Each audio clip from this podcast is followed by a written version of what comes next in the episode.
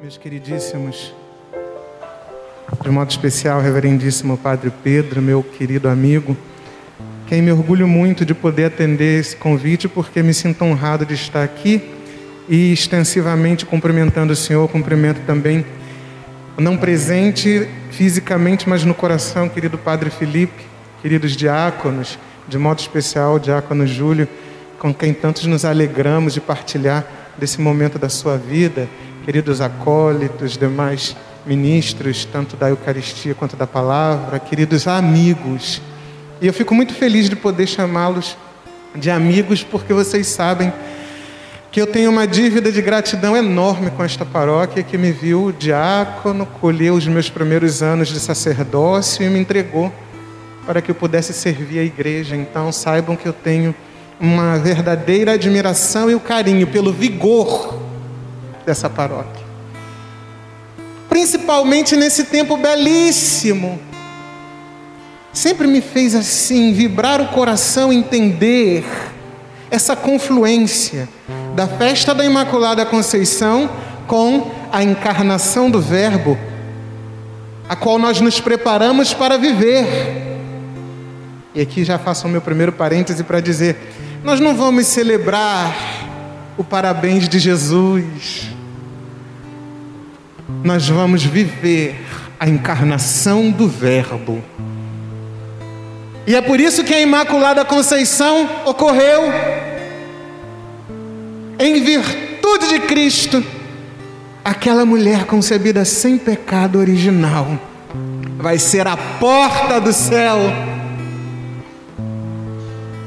E lá na gruta de Belém, não sei porque eu tenho um carinho, Padre, especial pela Gruta de Belém. Não tenho ideia do que seja isso, mas é uma atração que eu tenho por isso.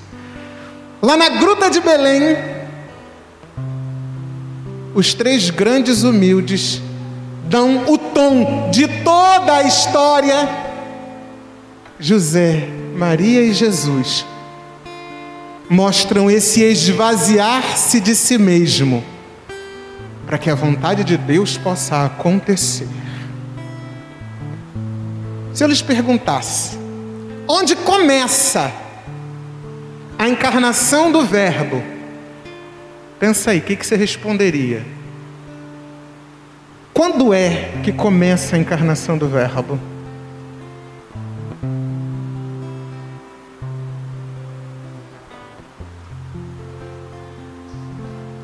A encarnação do Verbo começa desde toda a eternidade, no coração do Pai,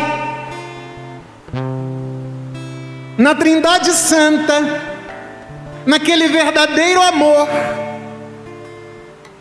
Ali o Pai já tinha todo o plano para sair de si em direção a outro. Veja bem, vê se você consegue me compreender. Ali o Pai, de tanto amor, se derrama sobre o Filho. Ali o Filho, tanto amado, ama de volta ao Pai. E do amor de um e de outro procedem o Espírito Santo. É uma relação profundíssima que é pura dinâmica e que era plena, não carecia nada, nada lhes faltava. Na Trindade, a força do amor era tão pleno que chegava a ser amor puro. Ora, o que quer o amor? O amor quer amar. E o amor não se limita, mas ele se estende. O amor verdadeiro, ele não ama só até aqui, ele não põe limites. O amor verdadeiro, ele não conta as migalhas. O amor verdadeiro, ele é generoso. O amor verdadeiro, ele vai se difundindo.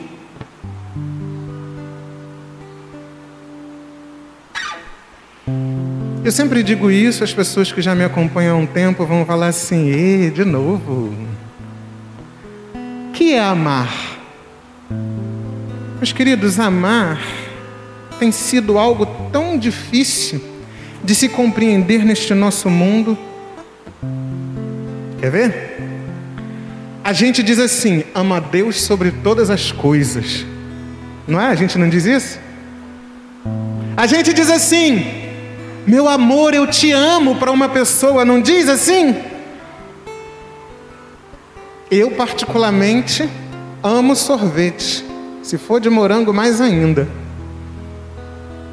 Ok, mas eu não amo o sorvete do mesmo modo que digo para minha mãe: Te amo. E não amo a minha mãe do mesmo modo que digo para Deus: Te amo.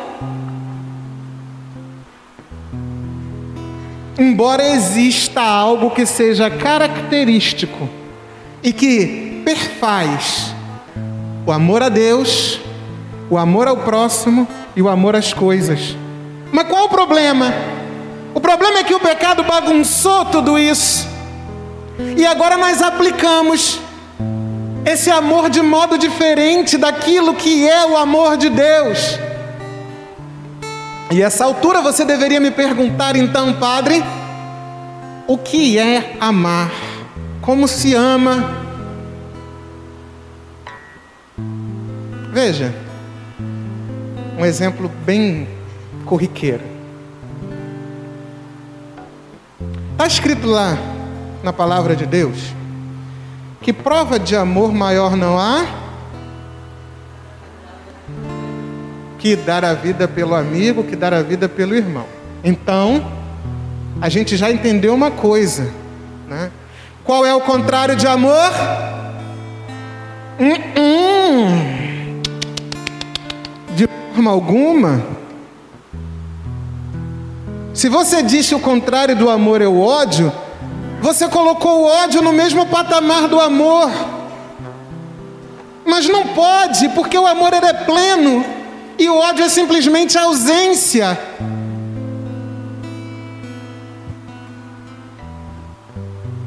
Quando você pega uma criança, vocês sabem que eu trabalho com criança, eu gosto muito, né? Lá no Parque Andréia, continuo lá na escola. Você pega uma criança lá no pré, criança não tem nem idade para pecar ainda. Tecnicamente se peca a partir dos sete por causa da idade da razão, não é isso? Tem nem idade para pensar, para pecar ainda. Aí a criança pega o brinquedinho e diz assim: "É meu". E traz para si. E não quer dividir. A gente diz que essa criança é o quê? Então, se amar, prova de amor maior não há que dar, não é? A vida. Se amar é dar, qual é o contrário? Tomar. Então, quem ama, dá. E quem não ama? Quem não ama é o egoísta. Ele se fecha. Vamos aplicar isso a Deus agora? Veja a trindade plena de amor, já se bastando, não precisando de mais nada, nada faltava na trindade, era plena, era eterna, era divina, era puro amor. Que faltava a Deus, que faltava ao Pai, ao Filho ao Espírito Santo, absolutamente nada. Mas lembra que eu disse que o amor nos leva a dar ainda mais, a ser generosos. Não existia um egoísmo dentro da Trindade, senão uma vontade de se estender em amor.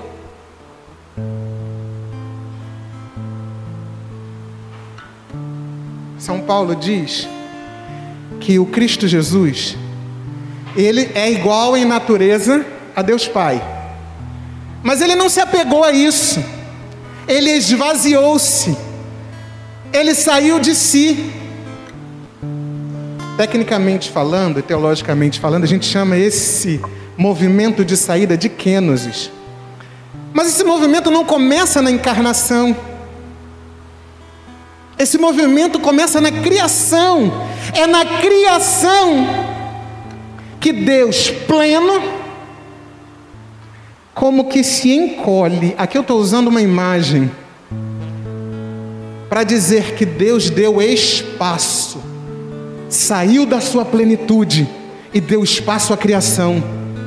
Ali nós começamos a existir, ali Ele nos colocou em movimento, ali Ele deu de si aquilo que Ele tinha de mais precioso, o seu ser. E o que é o ser de Deus? Amor. Nossa mãezinha, Madre Maria Helena Cavalcante, diz que ninguém pode dizer que não foi amado, mas todos podem dizer que Deus nos amou primeiro.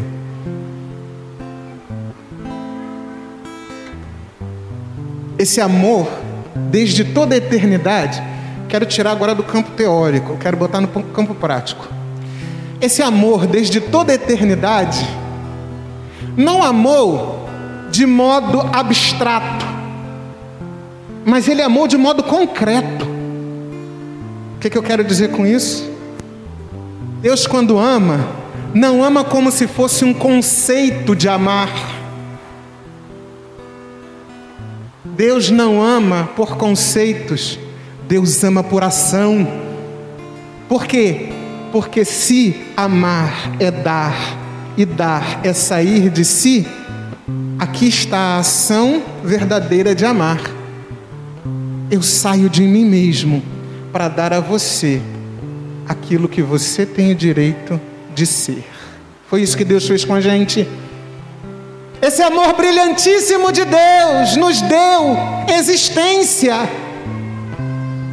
Mas não é uma humanidade amorfa. A gente diz no coletivo, Deus nos amou. Mas o que nós deveríamos realmente experimentar é: Deus te amou desde toda a eternidade, desde seu plano de amor, quando ele se esvaziou de si mesmo para criar o mundo pensou em você, pensou na sua história, pensou na sua vida. Imagine um Deus assim, que pensou em você assim. Que é o homem, Senhor, diz o salmista. A gente olha as estrelas, a gente olha os céus, a gente olha as montanhas, quanta beleza tem no mundo e que é o homem. Tem uns que são bonitinhos, tem uns que. Hum, hum, hum, a pintura do pecado original é aquela pessoa. Foi que dói. E diante de tanta beleza no mundo, Deus olhou para aquele, ei você, careca, eu te amo e quero que você exista. Isso é forte. Porque ele pensou em você, em cada detalhe. Carequinha mesmo. Uns cabeludo, né? A vida é assim. Uns vão ficando com os cabelos brancos ao longo do tempo, vai dando uma retocada. Aliás, está escrito, eu me sinto amado por Deus, Padre, todos os dias. Que está escrito que até os fios de vossas cabeças, de cabelos de vossas cabeças estão contados. Deus tem que ter o trabalho de recontar o meu todo dia. Todo dia que é mais arrancado. Né? Aí ele para de novo. Pera, um, dois, três. O que, que é isso, gente? Que tipo de amor é esse? Que tem que contar o cabelo do careca de novo todo dia? O que, que ele está fazendo quando está fazendo isso? está cuidando. Pensa que esse Deus tremendo, que esse Deus eterno, já se abaixou a beça para que você existisse, não como um ser abstrato, mas você um ser concreto, e ainda cuida de você o tempo todo. Uau! Que força tem esse Deus, mas ao mesmo tempo, como esse Deus é humilde, se faz pequeno. Claro, claro. E é exatamente por esse cuidado de nós que o Cristo se encarna. A encarnação do Verbo é de novo um Deus tão grande que se apequena, que se aniquila. A palavra que São Paulo usa é aniquilar, tornar-se nada. Nihil é nada em latim. É Deus se torna nada.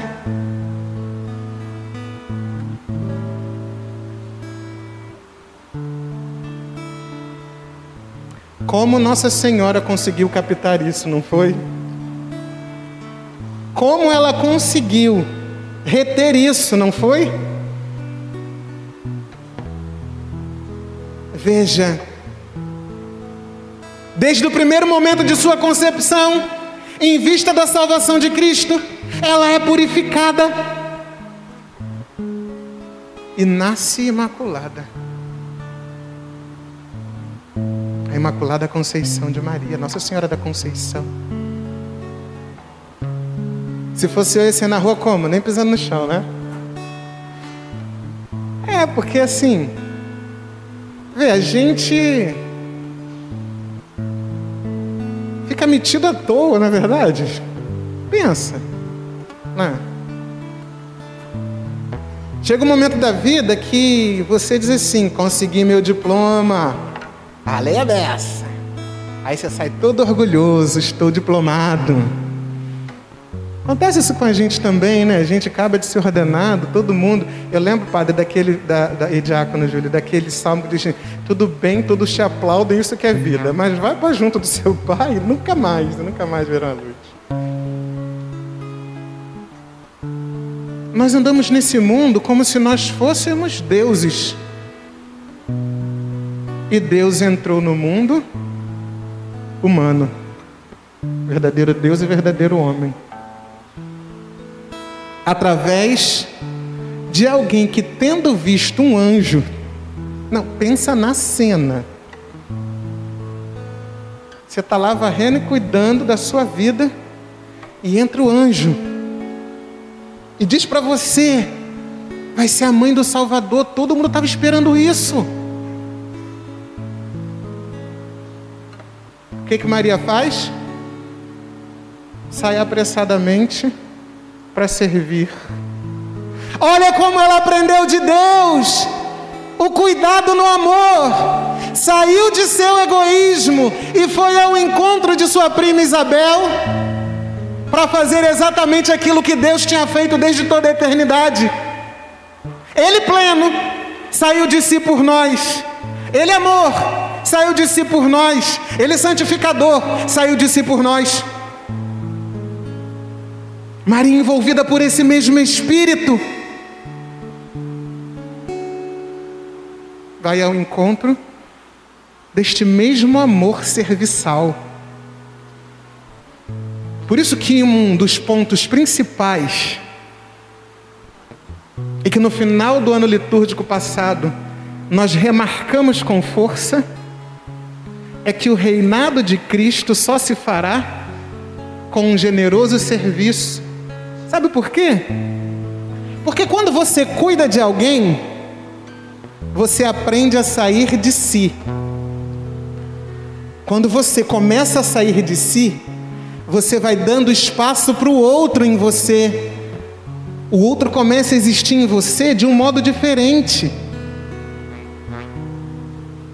E você começa a se debruçar sobre aquilo, e aquele, e as coisas, e tudo vai se transformando num sentido novo.